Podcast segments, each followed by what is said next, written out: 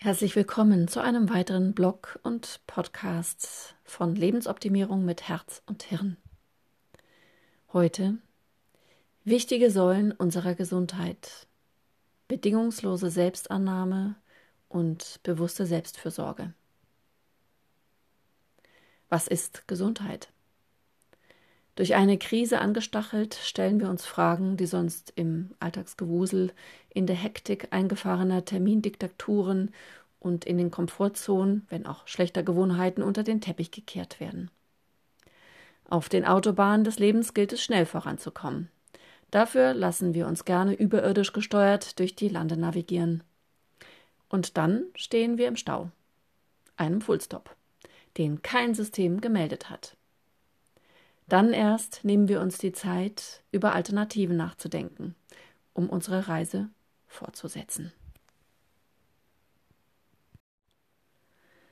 Genau so gehen wir mit dem Thema unserer Gesundheit um. Solange unser Körper alles mitmacht, benutzen wir ihn. Vielleicht sehen wir es noch ein, ihn mit qualitativ hochwertigem Treibstoff, also wertvollen Nahrungsmitteln zu versorgen, dafür stellenweise mehr Geld auszugeben und parallel den ein oder anderen Frustfraß bewusst sein zu lassen. Vielleicht spüren wir auch den Unterschied, wenn wir regelmäßig für gezielte Körperbewegungen sorgen, wenn wir Muskelpartien zum Arbeiten bringen, die allmählich in einen schmerzhaften Dornröschen Verspannungsschlaf gefallen sind. Vielleicht haben wir auch schon die Muse wertschätzen gelernt, die uns mit innerer Ruhe versorgt, wenn wir es geschafft haben, einen Freiraum zum Abschalten in unserem Treiben zu integrieren. All dies unterliegt unseren Lebensprioritäten und unserem Verständnis, wie Leben funktioniert. Ist Gesundheit etwas, was funktioniert? Einfach so?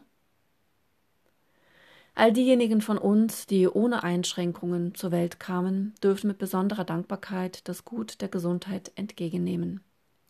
Für alle diejenigen, die das Leid der Einschränkungen ab dem ersten Tag ihres Lebens mit auf ihren Weg bekommen haben, wird Gesundheit selbst zu einem Weg, von dem wir mindestens genauso viel lernen sollten. Ausnahmezeiten, die unser Leben bis an die Wurzeln durchrütteln, öffnen unsere Wahrnehmung für diese Einsicht. Wenn Mutter Natur uns mit Gesundheit beschenkt hat, dann sollte es uns wert genug sein, sie nicht zu missachten, sondern sie zu pflegen und zu erhalten. Dies kann nur im begrenzten Rahmen eine andere Person oder eine Institution für uns übernehmen. Nur wir haben den Langzeitblick und die Tiefenschärfe auf unser höchst komplexes, fantastisch arbeitendes Betriebssystem. Was mit einer Selbstverständlichkeit beginnt, mündet bei vielen in einen Gebrauchsmarathon, der selbst deutliche Zeichen von Verschleiß und Fehlverhalten ignoriert, solange die Hauptfunktionen weitertakten. Erst wenn diese dann zu weiteren Zeugen unseres bewussten oder unbewussten Missbrauchs an den wertvollen Ressourcen werden, öffnen sich bei einigen die Türen dazu, sich selbst überhaupt erst einmal richtig kennenzulernen dann wird Gesundheit auch für diese Menschen zum Weg. Mit einer solchen Erfahrung im Gepäck besteht die glückhafte Chance, dem Leben der einst geschenkten Gesundheit neu zu begegnen. Gesundheit wertzuschätzen ist ab jetzt keine Selbstverständlichkeit mehr. Nichts, was durch den Sog der äußerlichen Anforderungen bislang Stufe für Stufe in den Keller unserer Beachtung rutschte und dabei gleichbleibend verlässlich funktionieren musste. Was bedeutet mir meine Gesundheit? Ob nun eine persönliche Krise oder eine Krise, die von außen ohne Ankündigung auf unser Leben einwirkt, das bietet gleichwertige Chancen für ein konstruktives Innehalten und sich fragen, was bedeutet mir meine Gesundheit? Wie kann ich sie wiedergewinnen, stabilisieren und schützen? Gerade wenn sich unser äußeres Vorankommen verlangsamt, dürfen wir getrost die Zeit nutzen, um Wege in unser Inneres zu finden und auf die Landstraßen durch unseren Körper, durch unser damit verbundenes Gefühlsleben zu wechseln. Auch unsere Gedankenwelt werden wir aus dieser Perspektive neu entdecken können und von Grund auf mit allerlei Gewohnheiten und Selbstverständlichkeiten aufräumen.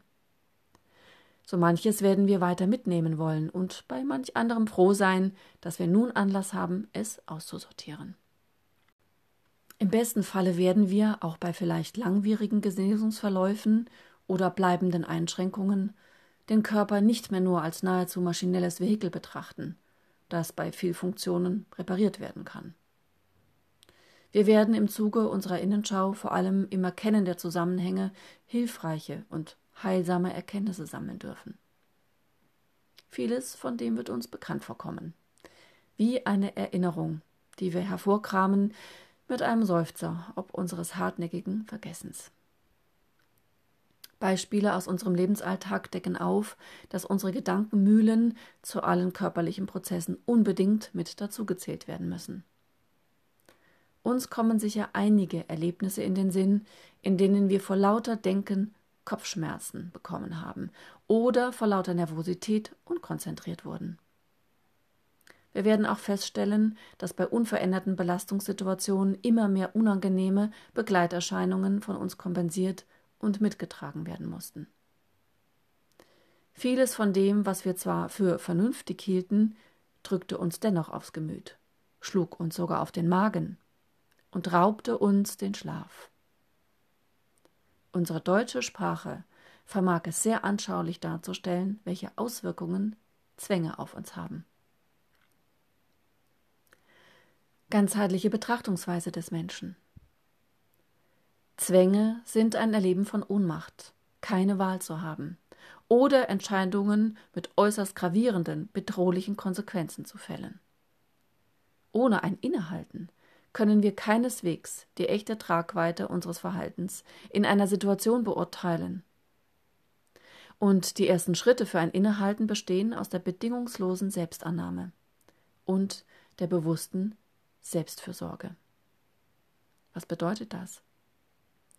Ob krank oder gesund, ob bedrückt oder befreit, ob angeschlagen oder bereits ausgebrannt, ob geheilt und gestärkt.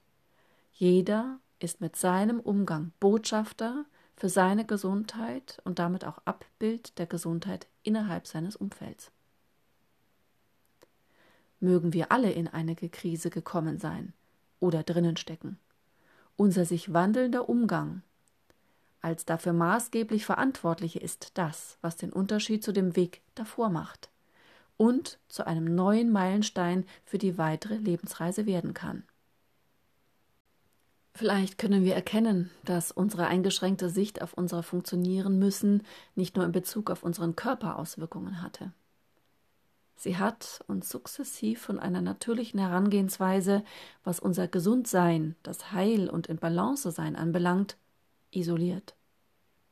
Da wir in Krisen jeglicher Art, vor allem mit Isolation, dem Verlust von Gewohntem, dem Getrenntsein von Vertrautem konfrontiert werden, brauchen wir besonders dann ein breit aufgestelltes Wissen, welches der Komplexität unserer physischen und psychischen Stabilität entsprechen kann. Dies finden wir in einer ganzheitlichen Betrachtungsweise des Menschen, in interdisziplinären medizinischen Arbeitsweisen und der Einbindung bzw. Adaption sämtlicher wissenschaftlicher aktueller Erkenntnisse. Der Schlüssel liegt in unseren Händen.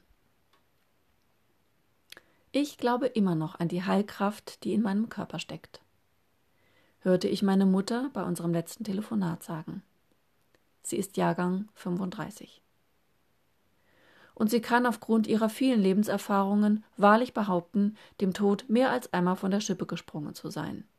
Und daran waren nicht immer Ärzte beteiligt. Ein Wissen, welches wie unser Körperbewusstsein ebenfalls Schritt für Schritt in Vergessenheit zu drohen geriet, hat in den letzten Jahrzehnten einen immensen Zulauf erhalten. Altes Heilwissen in Verbindung mit einem sehr fundierten Wissen über die naturgegebenen Heilmittel, alternative Heilweisen, naturheilkundliche und heilpflanzliche Methoden. Der Frust vieler Menschen besteht zunehmend darin, sich mit ihren Anliegen nicht mehr gut aufgehoben zu fühlen. Sie sehen sich einem Räderwerk medizinischer Fachbereiche gegenüber. Schnelle, isolierte Betrachtungen, hastig getroffene Diagnosen, Medikamente ohne persönliche Aufklärung, dafür oft mit einer großen Liste an Nebenwirkungen. Und die Heilungserfolge bleiben häufig aus. Diese Menschen folgen der Stimme ihrer inneren Heilkraft, welche sie zurück zu jenen Therapeuten bringt, bei denen sie die Betrachtung der Zusammenhänge gerade von Körper, Geist, Emotionen und Seele als ein Schlüssel zum Heilungsweg dargestellt bekommen. Diese Tendenz gefällt nicht allen unseres derzeitigen Gesundheitssystems. Denen nämlich nicht, die mit dem Nichtwissen der Menschen kalkulieren, weswegen sie den Zugang zu naturgegebenen Ressourcen, die zwar über viele Jahrhunderte hinweg zum Fortbestand der Menschheit beigetragen haben, zunehmend schlecht redet, bis hin zu offen boykottiert. Jegliches Wissen, welches leicht zugänglich ist, was jedem Einzelnen hilft, sich selbst besser zu verstehen, wurde und wird erschwert. Dem Menschen wird damit zusätzlich abgesprochen, sich überhaupt so begreifen zu können, dass er sich über seine zentrale Bedeutung für gesundheitliche Stabilität und sämtliche Heilungsprozesse vollends bewusst ist. Das Thema der Isolation hat seit vielen Jahrzehnten bereits Fahrt aufgenommen und zeigt nun deutlich, wie vorangeschritten der Status quo ist und welche Konsequenzen eine solch irritierte Lebenskultur hat, wenn man es noch Kultur nennen kann. Gesund. Biologische Konzepte. Ich unterhalte mich gerne mit Menschen, die andere Fachausrichtungen haben und die zugleich einen offenen Geist haben, ebenso wie ich, über ihren eigenen Tellerrand hinauszublicken. So kam ich mit der Heilpraktikerin Sabine Leistner-Meyer aus Lindau ins Gespräch. Ich möchte hier einige ihrer wertvollen Gedanken teilen. Die Wissenschaft in der Medizin ist in bestimmten Bereichen sehr viel weiter fortgeschritten, als es zum Teil in der Behandlung von Menschen umgesetzt wird. In der allgemeinen Medizin beruht die Behandlung der Menschen auf genau vorgegebenen Leitlinien, die dann entsprechend diesen Leitlinien eine Behandlung der Symptome vorsieht, mit entsprechenden Arzneimitteln, die in der Regel die Symptome behandeln, meiner Erfahrung in der Praxis nach, vor allem bei chronischen Prozessen, nicht ursächlich behandelt wird. An die Einnahme der pharmazeutischen Arzneimittel sind auch oft Nebenwirkungen gebunden die dann erst über die Jahre der Einnahme zu den Folgeerkrankungen führen können. Ich bin davon überzeugt, dass Ärzte und Therapeuten, die nach den biologischen Konzepten der Natur arbeiten, nach den aktuellsten wissenschaftlichen Erkenntnissen in ihrer Ganzheitlichkeit, also wie der Körper, Geist und Seele, bei chronischen Erkrankungen und komplexen Prozessen sehr gute Ergebnisse erzielen können. Dazu ist es notwendig, alle diese Bereiche in die Behandlung mit einzubeziehen und auch nach den Ursachen zu forschen. Was wir jederzeit tun können. Im Verlauf unseres Austauschs kam mir die Frage, wie wir aus ihrer Sicht unser ganzheitliches Körperempfinden wieder stärken und verfeinern könnten. Was sie mir dazu schrieb, möchte ich als Anregung weitergeben in Bewegung kommen, in der Natur sein, den Körper zu erleben, Menschen begegnen und in Resonanz gehen. Für jeden Menschen werden es andere Dinge sein, um den Kontakt zu sich selbst zu stärken und seinen inneren, unzerstörbaren Kern zu finden und zu stärken und in einen guten Kontakt mit ihm zu kommen.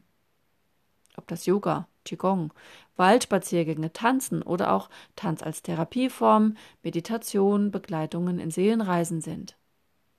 Es stellt immer einen Kontakt von unserem äußeren Erleben zu den daran angeknüpften Erinnerungen dar und verbindet uns mit unserer inneren Kraft. Wir können sehr viel selbst erreichen und vertiefen, doch werden manche Menschen in bestimmten Situationen dazu Hilfe benötigen, um aus bestimmten Lebenssituationen wieder in die Kraft und in ihren Körper zu kommen.